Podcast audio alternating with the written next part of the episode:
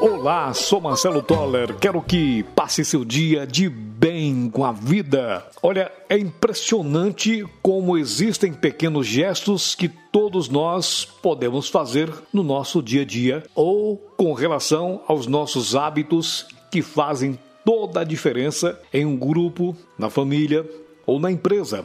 E no Papo Reto de hoje quero conversar com você a respeito de pequenos gestos. É muito comum vermos pessoas que estão insatisfeitas com o trabalho porque não conseguem ter um bom relacionamento com os colegas. Existe ali uma sensação de não ter amigos no trabalho e essa sensação é horrível. A pessoa se sente triste, indisposta e não vê a hora que chegue a sexta-feira para ter um pouco de paz e aí voltar na segunda-feira para aquela mesma rotina e assim vai construindo aquele vazio na alma durante toda a semana. Você que me ouve, saiba que atualmente nos comunicamos muito mais com o nosso corpo do que com as palavras em si. Você pode fazer muito mais em silêncio do que tagarelando. Os resultados serão muito mais eficazes e bem vistos. Certamente você já conheceu ou conhece alguma pessoa com aquele discurso de sempre: eu ajudo a instituição tal, pago dízimo todos os meses, levo a minha mãe ao médico, ajudo a minha sogra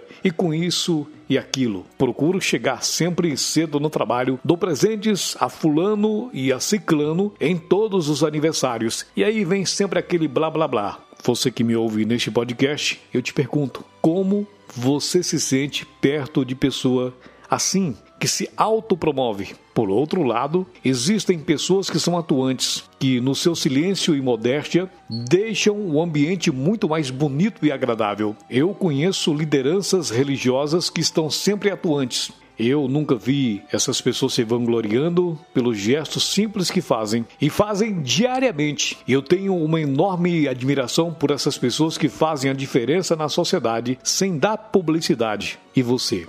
Já fez pequenos gestos que mudaram o seu ambiente de trabalho, da comunidade, já contribuiu com suas palavras para ajudar na mudança de hábitos de alguma pessoa. Graças a Deus, existem milhares de voluntários que estão sendo enviados por organizações de ajuda humanitária de todo o mundo para colaborar em regiões atingidas pela pobreza e a miséria. Ajudar ao próximo exige doação, amor e fé Cultivar amizades, orar e cuidar do próximo são atos que nos trazem enormes benefícios. Algumas pessoas dizem que não depende de outras pessoas para atingir seus objetivos, ou podem atingi-los sozinhas. Depender, não, mas precisamos sim um dos outros. Precisamos de tudo e de todos para o nosso próprio desenvolvimento humano e intelectual também. Algumas pessoas plantam e esquecem da colheita, têm sucesso na vida profissional e pessoal e às vezes esquecem o verdadeiro motivo, a forma com que elas conseguiram aquele objetivo, deixando cair no esquecimento a gratidão e suas raízes.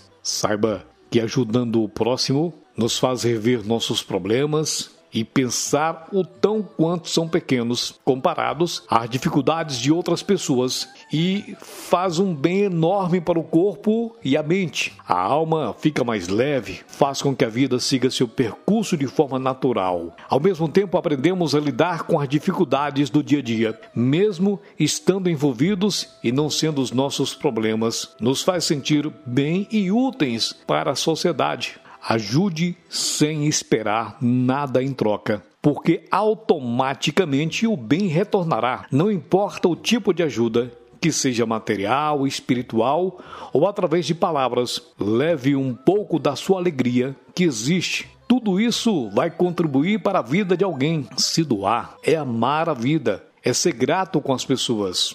Indiferente da posição social que chegaram, também pode ser a resposta das suas orações, bênçãos e gratidão. Porque ajudar o próximo é uma dádiva de Deus. Ninguém consegue vencer obstáculos sozinhos. As pessoas com o cargo de liderança têm um enorme impacto na sociedade, inclusive com a responsabilidade social. Pense nisso. Seja obstinado para o sucesso. Acredite em Deus, acredite em você.